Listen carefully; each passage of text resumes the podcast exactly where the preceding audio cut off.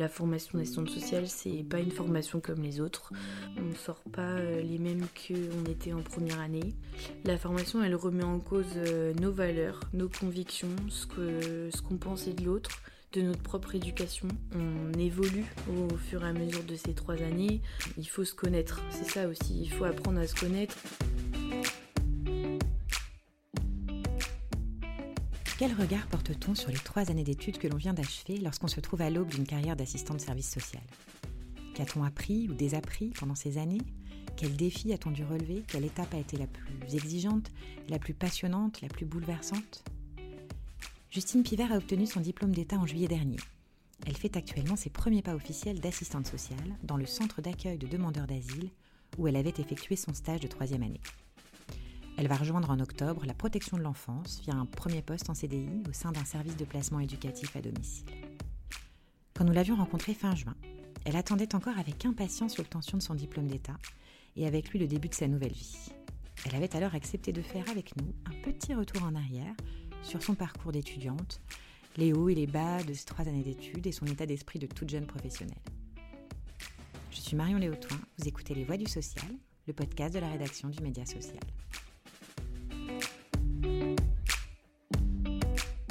Je suis euh, Justine Pivert, je suis euh, dans la fin de mes études d'assistante de service social à la Croix-Rouge euh, compétence sur Chambre et les Tours. J'ai passé mon bac économique et social en 2017 sur Le Mans et puis ensuite je suis partie à l'université en licence de psychologie où j'ai obtenu ma licence en 2020. Donc à l'obtention de mon bac, j'avais deux choix. Je savais que je voulais travailler dans le social, mais je savais pas forcément quelle approche. J'avais soit la psychologie qui me tentait ou l'assistante sociale. Euh, et puis euh, j'ai fait le choix de partir à la fac parce que je pense qu'inconsciemment j'avais besoin de ces trois ans pour prendre en maturité. J'avais besoin de moi euh, être plus autonome pour par la suite travailler avec les personnes pour travailler leur autonomie à elles.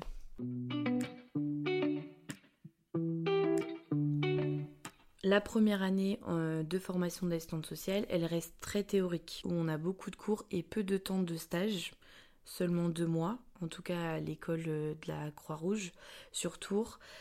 Euh, quand on vit cette première année, elle paraît longue du fait qu'on attend du concret, on attend d'être sur le terrain. Et finalement, c'est le recul de ces trois ans qui nous permet de constater a pu acquérir euh, des connaissances, du savoir et des outils qui nous ont permis à la fois de pouvoir construire nos écrits, mais aussi de pouvoir s'appuyer sur ces connaissances, sur nos expériences de stage qu'on vit en deuxième et troisième année. Alors la deuxième année, je pense euh, que c'est l'une des années les plus compliquées parce que c'est les premiers pas vers l'autonomie qu'on soit en stage collectif ou individuel. C'est l'année où on peut se poser beaucoup de questions. C'est l'année où certains, enfin beaucoup de personnes euh, peuvent se demander est-ce que je continue, est-ce que j'arrête, est-ce que c'est un métier euh, dans lequel euh, je me projette? C'est la première année également où on réalise une expérience professionnelle qui dure 7 mois c'est une année où on se pose beaucoup de questions parce que c'est la première fois où on réalise un stage d'une telle durée, où on a le temps de s'intégrer dans l'équipe, de commencer ses premiers accompagnements en autonomie. La difficulté pour moi dans ce stage de deuxième année, ça a été euh, l'équipe, euh, parce que j'ai appris beaucoup de choses mais euh, il y a eu un enfin l'équipe allait mal. Ce qui a été difficile pour moi euh, finalement c'est euh, le cadre mes tutrices qui étaient de bonnes assistantes de service social sur le terrain dans des pratiques avec lesquelles je pouvais m'identifier. Mais le cadre faisait que c'était pas sécurisant et du coup les professionnels n'étaient pas disponibles et donc pas disponible à accueillir en fait une stagiaire de deuxième année. Et moi c'est ce qui m'a manqué parce que quand je rencontrais des difficultés euh, dans mes accompagnements euh, je me sentais seule. Dirais pas que toutes les, toutes les personnes de la promo euh, ont connu un stage qui a été compliqué, mais je pense que c'est une réalité euh, euh, qu'il faut pas nier.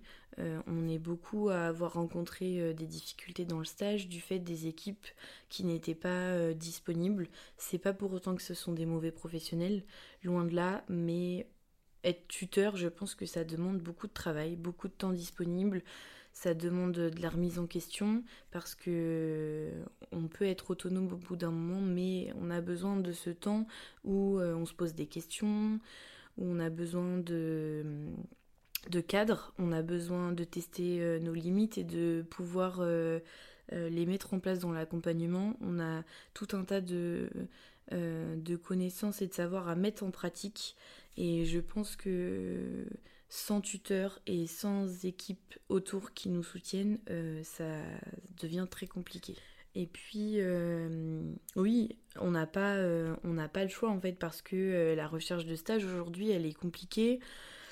On n'a pas 36 choix de 36 propositions de stage, c'est-à-dire que si à 15 jours de l'entrée en stage, on n'a pas de lieu de stage et qu'on n'a qu'une proposition, on va pas forcément réfléchir au pour, au contre et voir si l'équipe euh, elle est stable.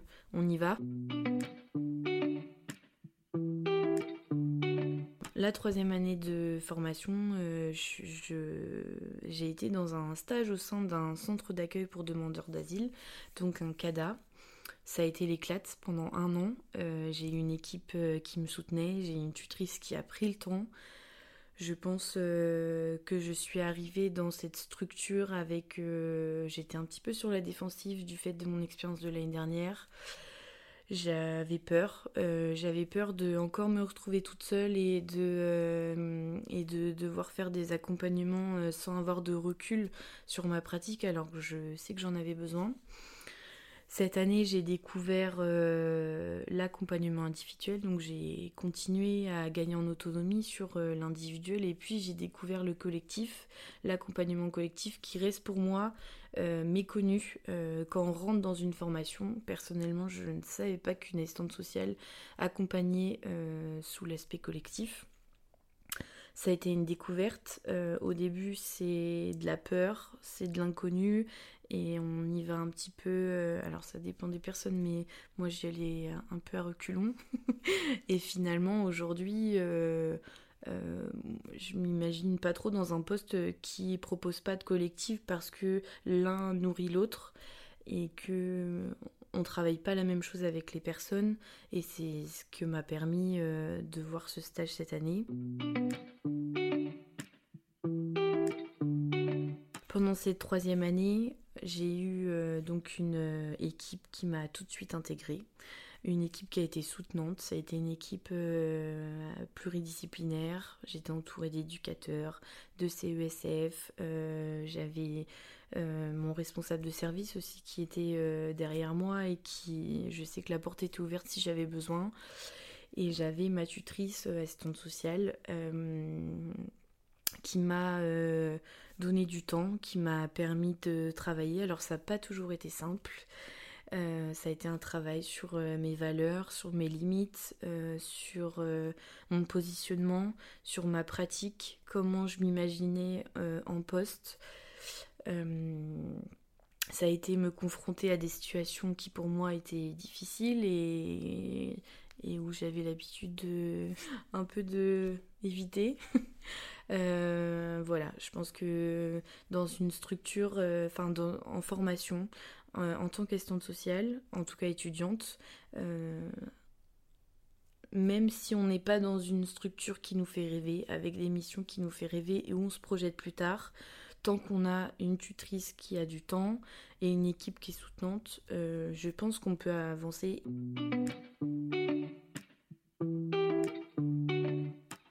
Après ces trois ans, euh, en plus moi qui ai vécu une licence de psychologie avant, euh, je dirais que la formation d'assistante sociale c'est pas une formation comme les autres.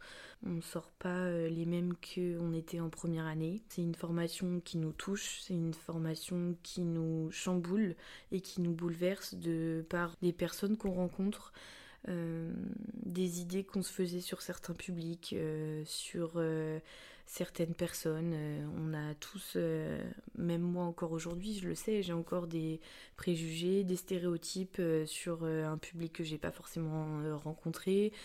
La formation, elle remet en cause nos valeurs, nos convictions, ce que ce qu'on pensait de l'autre, de notre propre éducation. On évolue au fur et à mesure de ces trois années. Il faut se connaître, c'est ça aussi. Il faut apprendre à se connaître c'est une formation qui chamboule et qui chamboule aussi nos relations. En fait, on est face à la réalité, donc euh, à un moment, euh, euh, il y a des il y a des propos de certaines personnes qu'on ne peut plus entendre parce que bah, parce qu'on est sur le terrain et nous on sait comment ça se passe. Et alors moi je vais parler de l'immigration parce que c'est mon stage et, et j'ai passé ma troisième année donc je connais à peu près la réalité même si j'ai pas toutes les connaissances sur le fait. Mais euh, je sais comment les personnes, dans quelles conditions elles arrivent en France. Je sais que c'est pas un choix. Je sais que c'est une question de survie et d'entendre euh, d'entendre certains propos sur l'immigration, c'est vrai que c'est compliqué.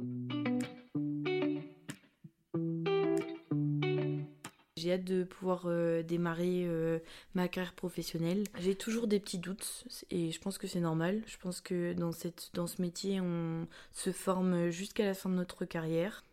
Je pense qu'en tant que jeune professionnel aussi, on a envie de faire euh, bouger les choses, que ce soit dans une équipe, auprès des personnes accompagnées, on a des tas d'idées, on a une motivation. Je pense que voilà, les jeunes, enfin, même les personnes qui sont là depuis 20 ans, hein, je ne dis pas, mais je pense que voilà, quand on sort de formation, on a cette envie de bien faire, on veut innover, on veut donner des nouvelles idées. Oui, j'ai hâte de pouvoir euh, travailler aussi pour euh, faire reconnaître aussi ce métier, cette formation qui, je pense, euh, est méconnu. Alors on connaît le mot assistante sociale, mais ce qui se cache derrière, je pense pas toujours. On a beaucoup de, stéréotypes sur ce, sur ce métier, beaucoup de préjugés sur ce qu'on peut faire ou pas faire. Et ça, c'est un travail qu'on a envie de faire aussi, de, de montrer euh, qu'on n'est pas là euh, pour faire que des démarches, démarches administratives, pas là que pour donner des aides. Non, le travail, il va plus loin. Si on a trois ans de formation, c'est pas pour rien.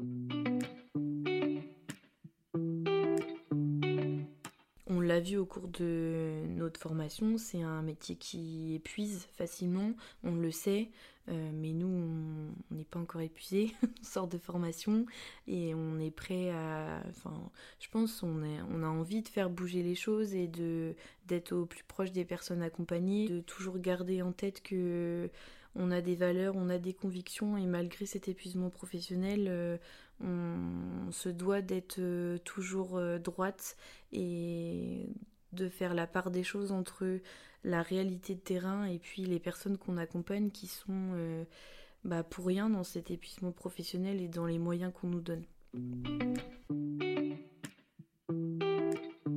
Vous venez d'écouter Les Voix du Social. Cet épisode a été conçu et réalisé par Marion Léotoin, rédactrice en chef long format du Média Social. Si vous l'avez aimé, n'hésitez pas à nous le dire et surtout à le partager autour de vous. Et si vous souhaitez à votre tour faire entendre votre voix, pour témoigner de votre parcours, mettre en lumière une action, raconter une rencontre, partager un combat, n'hésitez pas à nous faire signe en nous écrivant à l'adresse de la rédaction que vous pouvez retrouver dans la description de ce podcast. À bientôt pour un prochain épisode et d'ici là, suivez toute l'actualité des acteurs du social et du médico-social sur notre site www.lemediasocial.fr.